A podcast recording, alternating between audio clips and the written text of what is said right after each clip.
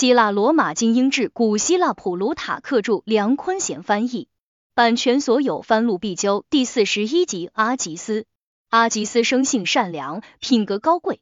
当时斯巴达社会已经腐化，贫富两极分化。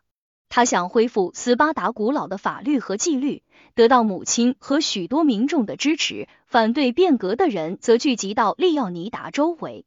阿吉斯准备以身作则，免除债务，平分土地。阿吉斯的支持者执政吕山德废除了利奥尼达国王，以利奥尼达的女婿克利昂布罗托取而代之。吕山德卸任后，阿吉斯的舅舅阿格西劳被任命为执政。阿吉斯派人护送利奥尼达逃离斯巴达，他废除债务，但分地令却被居心不良的阿格西劳以各种理由拖延执行。他奉命率军支援阿凯亚联盟，回国后发现国家已被阿格西劳搞成一团糟。阿格西劳贪得无厌，激起民愤，政敌们接回利奥尼达，阿格西劳逃走，两国王遁入神庙避难。克利昂布罗托幸有妻子搭救，流亡国外。阿吉斯被朋友出卖，与母亲、祖母一同遇害。在神话故事中，伊克西翁不是拥抱赫拉天后。而是骑着一片云生下了人马兽。这个故事被巧妙的用来比喻那些野心勃勃的人，他们一心向往镜花水月般的荣誉，却从来都结不出正果，只能生出这种畸形的怪物。他们追逐着自己的雄心与激情，冲动行事，就像索福克勒斯悲剧中的牧羊人。我辈虽生为主子，众命无言任驱使，这确实是政治人物的真实写照。为了得到民众领袖和长官的虚衔，心甘情愿做民众的奴隶，受制于他们反复无常的情绪，就像坐在船头的瞭望者，尽管他看到前面的情况比掌舵的人早，却要经常回望舵手处，服从他们的命令。因此，我认为那些依靠大众掌声来领导的人，尽管号称长官，实则不过是民众的马仔。一个完美无瑕的人根本无异于荣耀，除非这种荣耀有助于为他赢得更多的信任，做起事来更方便。我认为年轻人渴望出人头地，对自己的出色表现引以为傲，这无可厚非。正如提奥普拉斯多所言，年轻人的美德还很娇嫩，处于萌芽状态，必须用赞扬来呵护和鼓励，才能茁壮成长，根深叶茂。但是这种激情一旦过了度，对所有人都是有害的。对于那些治国理政的人来说，就绝对是毁灭性的。因为对于大权在握的人而言，这种激情会使人陷入某种癫狂状态，从而分不清什么是好的，什么是轰轰烈烈的，而认为只要是轰轰烈烈的就是好的。安提帕特国王要求支持其某种令人不齿的行为，伯基扬答复道：“我不能一边奉承你，一边又做你的朋友。这些人也应该这样答复民众。我不能既统治你们，又服从你们，如此则国家就会像寓言中的那条蛇一样，尾巴造脑袋的反，抱怨自己总是被迫跟随，要求轮流带头，然后尾巴变成了领头者。”很快就因为自己盲目乱窜而闯了大祸，蛇头也因违反自然，追随一个又聋又瞎的领头者而被撕裂。这就是我们看到的许多屈从于无知无智群众意愿者的下场。他们既不能制止混乱，也不能从混乱中恢复过来。当我思考民意的威力时，这些想法便涌上心头。发生在盖约格拉古和提贝里格拉古兄弟身上的不幸就是见证。他们都出身高贵，生性慷慨大方，又受过良好的教育，从政的动机无可挑剔。然而他们都失败了。我不能说是败于对荣耀无节制的追求，但起码是败于一个更可原谅的缺点，那就是对屈辱的恐惧。他们受到民众的过度宠爱，觉得无以为报。便拼命的用新的政令来超越他们已经获得的荣誉，又因这些新的善政激起更上层楼的雄心，结果民众被发动起来，互相争夺荣誉和利益，最后竟到了进则蠢，退则辱的地步。读者很容易从他们的故事中领会到这一点。我要把他们同两位斯巴达政治领袖做个比较。这二位便是阿吉斯和克里奥美尼国王。他们都想提升民众的地位，重建被废弃已久的优良政体，从而招致了豪富和权贵的憎恨。这些人无法忍受他们习惯拥有的自私的享乐特权被剥夺。与两位罗马人不同，此二人并非兄弟，但是他们在行动和目标上有一种兄弟般的相似性。其起因容我徐徐道来。金银被允许进入斯巴达后，由追逐金银所诱发的贪婪和卑劣习性接踵而至。金银的使用又带来奢华、软弱以及挥霍浪费的风气。斯巴达从往事高高在上的荣耀上跌落下来。这种状况一直持续到阿吉斯和利奥尼达共同担任斯巴达国王时期。阿吉斯来自欧鲁彭王族，是欧达米达之子阿格西劳第六世孙。阿格西劳远征亚洲，是他那个时代希腊最有势力的人。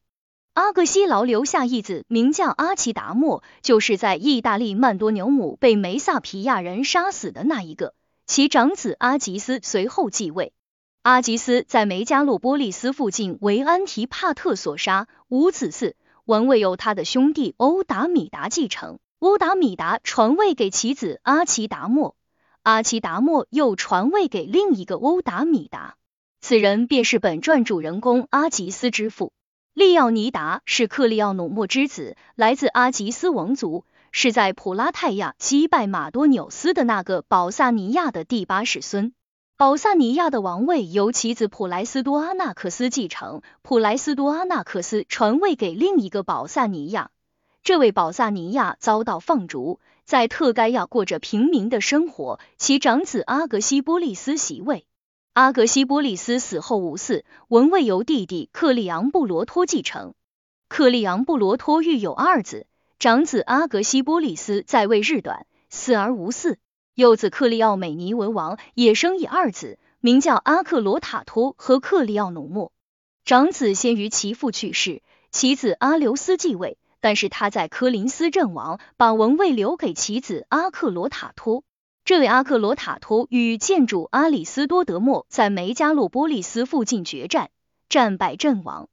他的妻子身怀有孕，后生下一子。前面提到的克利奥努莫之子利奥尼达被任命为监护人。由于小国王在成年之前去世，他便继承了王位。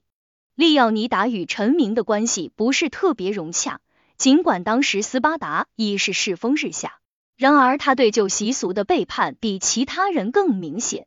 他与波斯王公贵族们相处日久，又是塞琉科国王的追随者。便一厢情愿的想要在希腊的合法政体中效仿那些东方宫廷的傲慢与骄横。阿吉斯正好相反，他生性善良，精神高贵。不仅利奥尼达难以望其项背，在某种程度上，自伟大的阿格西劳以下的所有国王中都含有其匹。尽管他出身富贵，在温柔乡中长大。养育他的母亲阿格西斯德拉塔和祖母阿奇达米亚都是斯巴达首富。然而，在二十岁之前，他便宣布放弃一切享乐。他尽量远离一切娱乐活动，不佩戴与其身份相适应的事物，以穿斯巴达式粗布衣服为荣。在吃饭、沐浴以及所有的体育活动中，他都遵守古老的斯巴达习惯。常听他说，要不是为了借助国王的权威来恢复斯巴达古老的法律和纪律，他根本不想当这个国王。斯巴达人的腐化堕落可以追溯到当年战胜雅典人及随后金银从那里大量流入的时候。然而，吕克哥规定的房产的数量仍然没有改变，规定每个人都必须将他分内的土地留给儿子的法律依然有效。平等和秩序依然以某种形式得以维持，因此，尽管国家在其他方面出了差错，却依然在某种程度上保持完好。但是，有个名叫二皮塔迪二的人当了执政，此人很有势力，又刚愎自用。一次在和儿子吵架后，他提出一项议案，规定所有人都可以在生前随意将田产赠与他人，也可以通过遗嘱赠与。他提出这项议案的初衷只是为了出一口气，其他人则是出于贪婪之心表示同意。议案因此变成了法律，国家的一项最优良的法律就此作废。富人们开始无限度的兼并土地，剥夺合法继承人的继承权，财富被集中到少数人手中，绝大多数人贫困交加。人们再也无暇顾及正当体面的营生，国家充斥着肮脏的交易，富人成了嫉妒和仇恨的对象。老斯巴达家庭只剩下不超过七百户。其中大约只有一百户有土地，其余的人一贫如洗，对保卫国家、抵御外物毫无兴趣，反而积极寻找时机在国内发动革命。因此，阿吉斯认为重建平等秩序、恢复城邦人口是一件光荣的事业，便开始了解民众的想法。他发现年轻人出乎意料的积极，都渴望加入到这一场斗争中。为了自由，他们愿意像摔跤手甩掉外衣准备上场那样抛弃自己旧的生活方式。老人们则因循守旧，多数人一听到吕克哥的名字就害怕，就像逃亡奴隶被带到主人面前那样。这些人听不得阿吉斯不满斯巴达的现状，希望恢复斯巴达的往日荣光的话。另一方面，利布斯之子吕山德、阿克帕尼之子曼德罗克莱达和阿格西劳不仅赞成他的计划，还支持并鼓励他。吕山德在民众中享有很高的威望，曼德罗克莱达被认为是那个时代最有执行力的希腊人，多谋而善断。阿格西劳是国王的舅舅，能言善辩，但是贪得无厌，骄奢淫逸。他的动机并非是为了国家利益。更可能是被他的儿子希波美顿所说服。希波美顿骁勇善战，在斯巴达的年轻人中影响巨大。事实上，阿格西劳投入改革阵营的真实动机是他债台高筑，想借助改革摆脱自己的债务。阿吉斯一争取到他舅舅的支持，便极力通过他把自己的母亲也争取过来。他有许多朋友和追随者，城里有很多人欠他的债。他还积极参政，建议刚一提出，他非常反对，强烈建议他的儿子不要干这种费力不讨好的事。但是阿格西劳极力撺掇，说这件事并不像他想象的那么难，而且很可能对他的家族有利。国王也请求他不要为了钱而拒绝支持他的儿子赢得荣誉。他对他说。他不能和其他国王斗富。塞琉科或托勒密手下的总督和管家们的护从和仆人所拥有的财富，都比历代斯巴达国王加起来的还要多。但是如果无视财富和享乐，他可以凭借简朴和宽厚来超越他的奢侈与富足。如果他能够为斯巴达人恢复往日的平等，那么他将成为一个伟大的国王。最终，他的母亲和祖母就像是受到上天的点化一般，都被年轻人的崇高目标所吸引，不仅同意支持他，而且时时处处激励他。他们不仅替他向与他们有利益关系的人发话，还和其他的女人沟通。他们很清楚，斯巴达的女人对自己的丈夫影响力很大。斯巴达男人和女人谈国事多于女人和他们谈家务事。这正是实现计划的最大障碍。在斯巴达，钱基本上都掌握在女人手里，利益驱使他们反对这项改革。不仅因为改革会夺走他们的奢侈品，还由于他们缺乏对生活更好的认知，这些东西成为他们生活中的主要乐趣。更因为他们知道他们的影响力主要靠财富来支撑。这一部分人找到利奥尼达，请求他作为一个年长者和更有经验的人，出面制止莽撞青年的闹剧。利奥尼达尽管内心坚决反对阿吉斯，却因害怕民众而不敢公开表示。民众已经清楚表明，他们想要这次变革。他私下里极力诋毁、阻挠这项改革，挑动执政们反对阿吉斯，在各种场合中巧妙的暗示。让阿吉斯攫取专制权力的代价必然是劫富济贫。阿吉斯废除债务、重新分配土地的目的不是为了增加斯巴达的公民数量，而是要收买保镖，保护自己当暴君。阿吉斯对这些传言置入罔闻。他帮助吕山德当选执政，通过吕山德首次向长老会提交他的雷特拉，主要条款如下。取消所有人的债务，所有土地分为同样等份，将位于佩利尼河谷和陶格托斯山之间。直至玛利亚和塞拉下市的土地分为四千五百份，其余的土地分为一万五千份。这后一部分分给适合充当重装士兵的佩里奥基人，前一部分分给土生土长的斯巴达人。这些人必须包括佩里奥基人或外国人中接受过适当自由人教育的人，身体健壮，正值可以服兵役的年龄。所有这些人将被划分为十五个群体，有的群体四百人，有的二百人，实施符合吕克戈法律的饮食制度和纪律。这项法令被提交到长老会以后，遭到了反对，因此吕山德立即召开公民大会，他、曼德罗克莱达和阿格西劳发表演说。请求大家不要为了迎合少数在他们头上作威作福的富人，任凭斯巴达的尊严遭到践踏。他们应该想起，在古时候神谕告诫过他们，不要贪财，钱是斯巴达的威胁和祸首。同时，也不要忘记刚刚从帕西派神庙带回来的神的警示。塔拉麦的帕西派神庙和神谕十分著名。有人说，这个帕西派是阿特拉斯的女儿，和宙斯一起生下安蒙。也有人认为她是普里安国王之女卡珊德拉，她死于该地，因为帮人们揭示神谕，故被称为帕西派。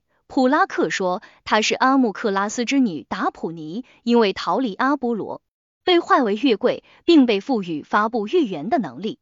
不管怎样。民众肯定是相信了这则神谕，命令他们恢复吕克哥制定的人人平等的法律。这些人的演讲一结束，阿吉斯就站了起来，几句开场白后，他表示自己会尽其所能捍卫新法，因为新法是为了大家的福祉而制定的。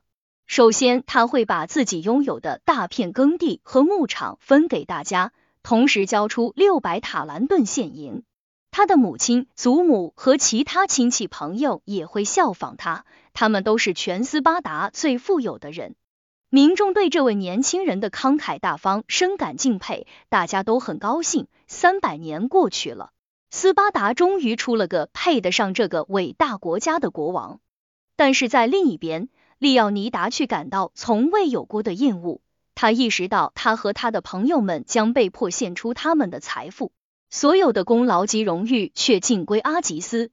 他当着大家的面问阿吉斯：“吕克哥是不是一个聪明人和爱国者？”阿吉斯给出了肯定的回答。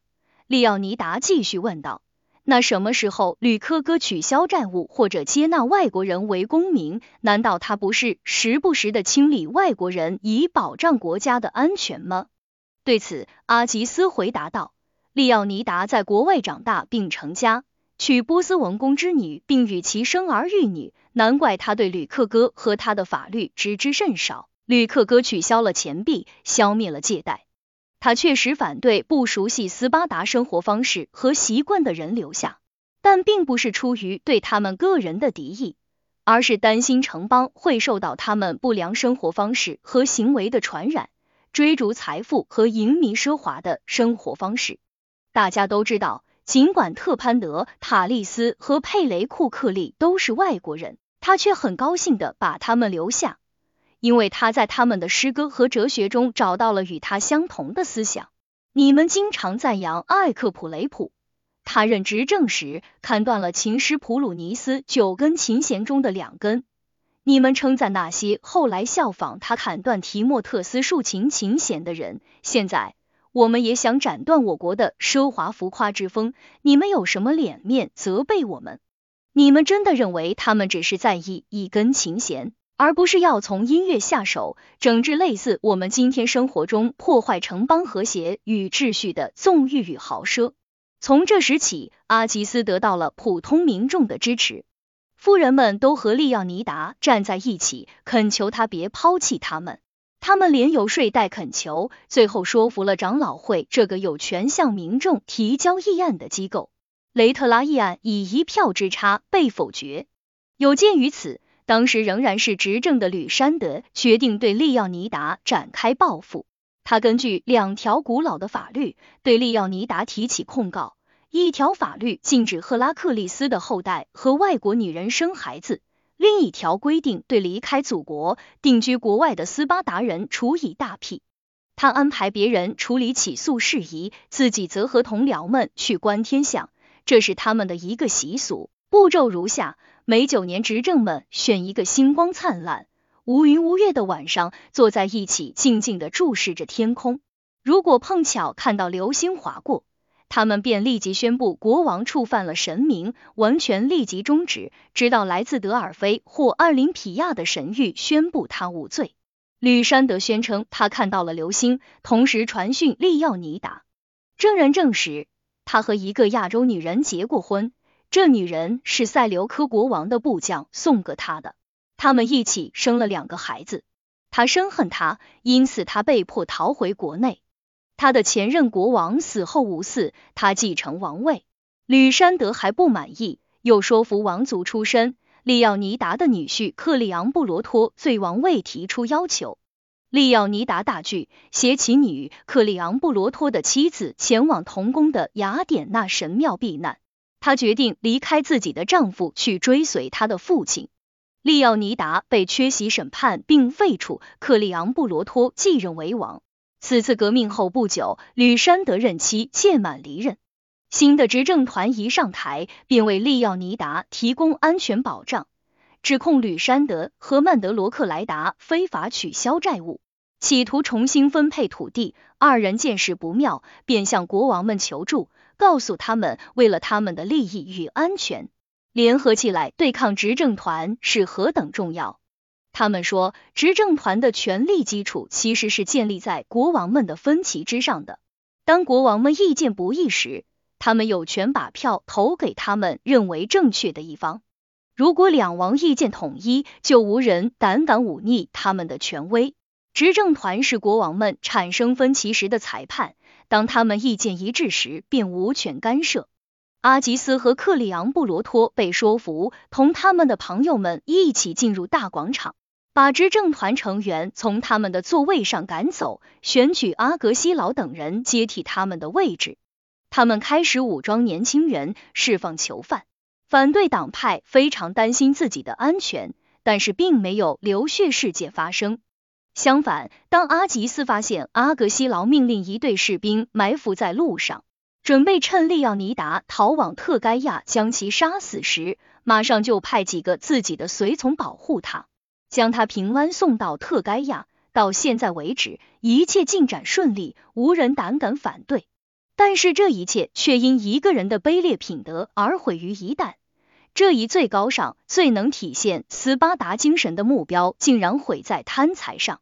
我们说过，阿格西劳拥有一份最大最好的田产，却依然债台高筑。尽管他很乐意加入废除债务的行动，却根本不想放弃自己的土地。因此，他让阿吉斯相信，这两件事要是同时实施，如此巨大而突然的改变可能会造成某种危险的骚动。但是如果先废除债务，再劝说富人交出地产，就会容易得多。吕山德也被阿格西劳以同样的说辞所欺骗，持相同意见。所有的人都奉命把被斯巴达人称为克拉里亚的债券或者债权文书带到大广场，在那里堆成一堆，并付诸一炬。可以想见，那些富有的债主们见此情景，心情何等沉重。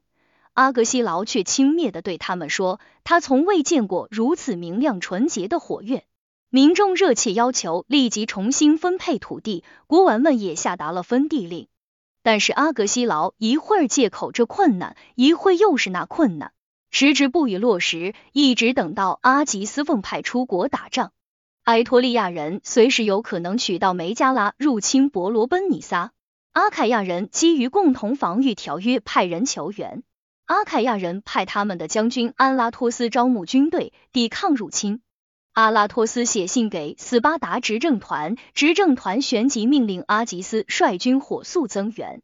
阿吉斯看到那些与他一起出征的人，个个精神抖擞，勇敢异常，心中大喜。他们大多数是贫穷的年轻人，刚刚从债务中解脱出来，获得自由。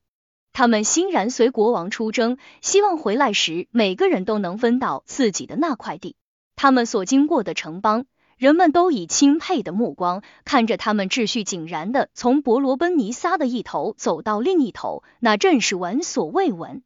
希腊人交头接耳，他们看到这支军队的领导者可能是全军最年轻的人，却能如此纪律严明，令行禁止。那么，古时候在著名统帅阿格西劳、吕山德或者利奥尼达率领下的斯巴达军队得是什么样子？看到他吃粗粮，不辞辛劳，不讲排场，衣着和武器与最普通的士兵无异，民众普遍表示赞扬。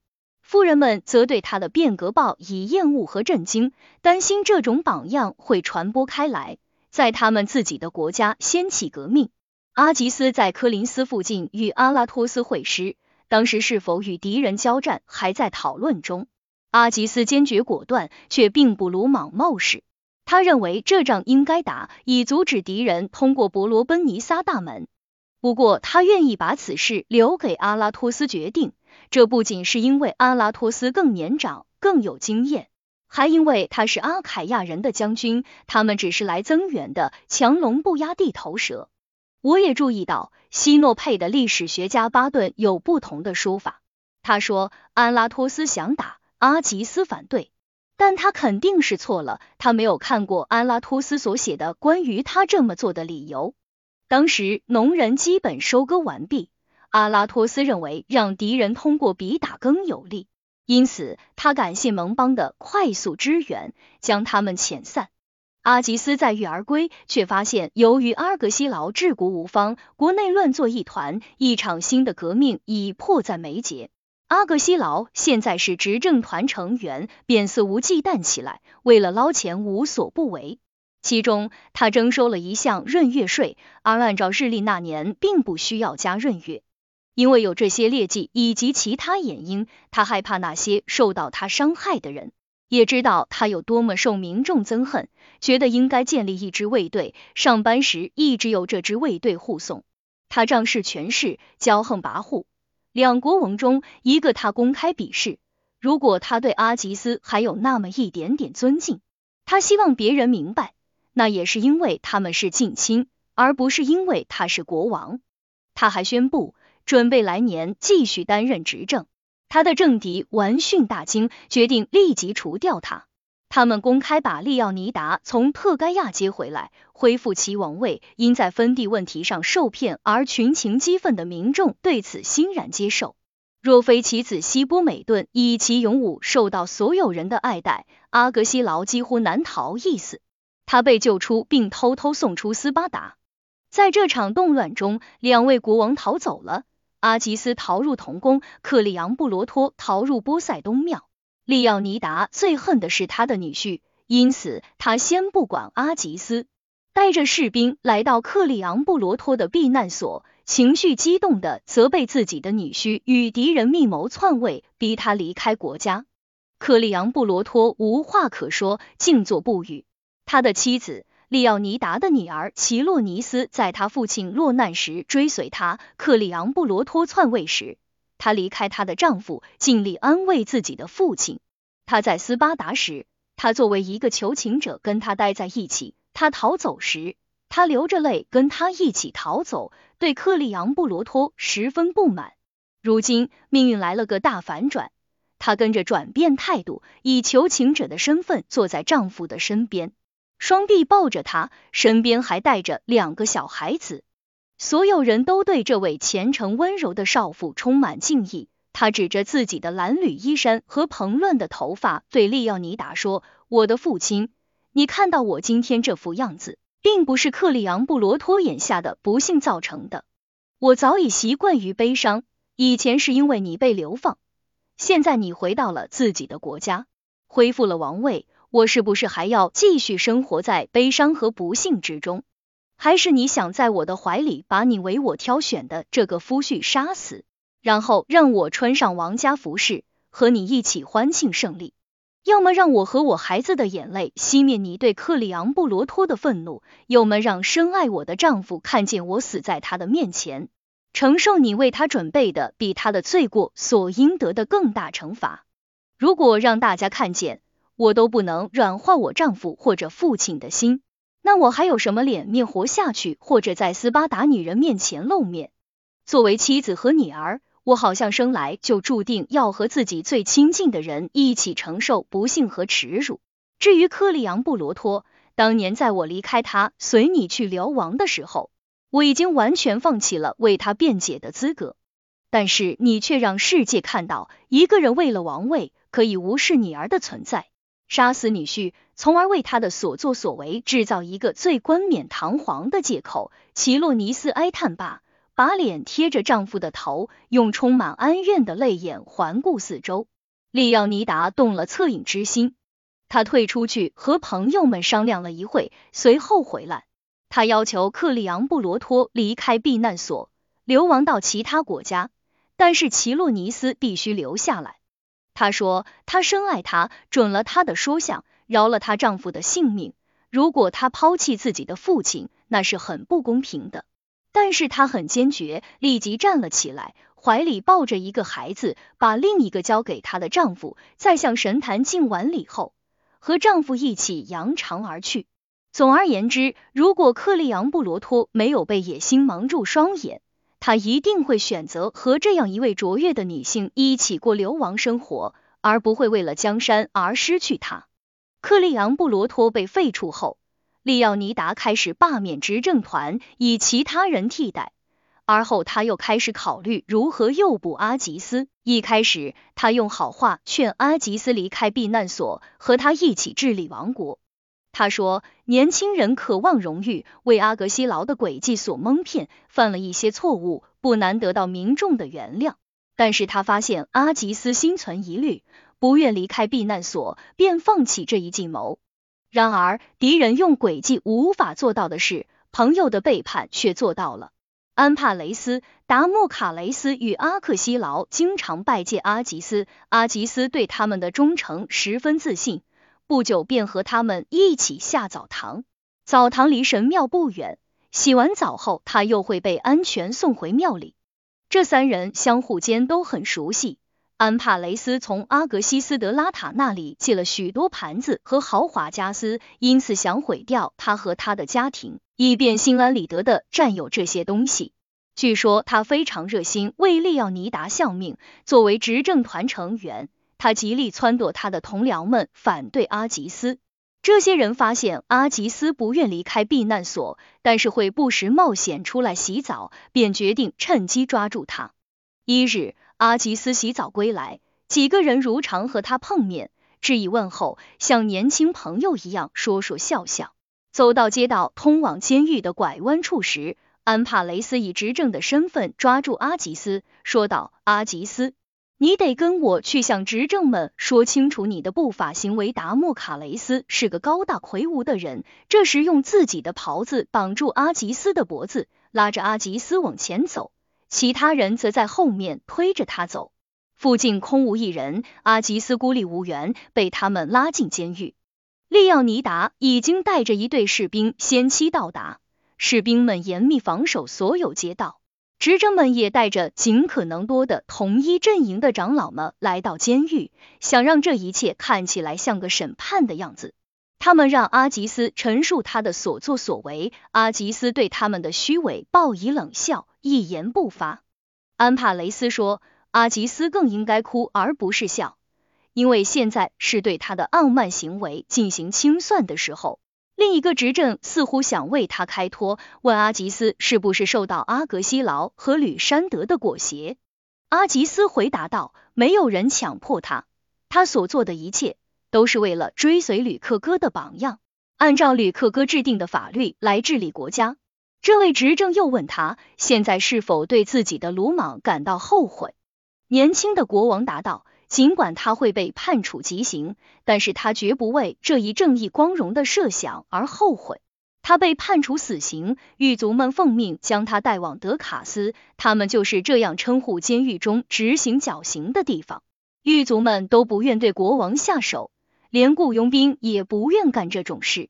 他们相信对国王动粗是非法而且邪恶的。达莫卡雷斯又是威胁又是咒骂，亲自把阿吉斯推进行刑室。这时，他被捕的消息已经传到城市的许多地方，民众举着火把聚集在监狱门口，阿吉斯的母亲和祖母也在其中。他们大声要求国王现身，由民众来听审。但是，这种喧闹不仅没有阻止，反而加速了他的死亡，因为他的敌人们担心。如果任由骚乱发展下去，他可能会被趁月救出。就在即将严谨救路之时，阿吉斯看到一名狱卒在为他的不幸而痛哭，便说道：“朋友，不要为我哭泣，我无辜受害，比那些恶棍好得多。”说完，他毫无惧色，把脖子伸进绞索。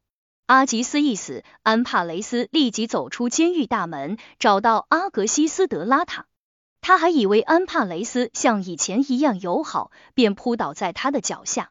他把他轻轻扶起，让他别为自己的儿子担心，说他随时可以进去看他。他请求让他的母亲也进去，他说不会有人阻拦。他们一进去，安帕雷斯便下令把大门关上。阿吉斯的祖母阿奇达米亚第一个被引进去，他现在已经很老了，在他的一生中都享有崇高的声望。安帕雷斯估计他已经被处死后，便告诉阿格西斯德拉塔可以进去了。他走了进去，看到自己的儿子直挺挺躺在地上，母亲还吊在绞索上。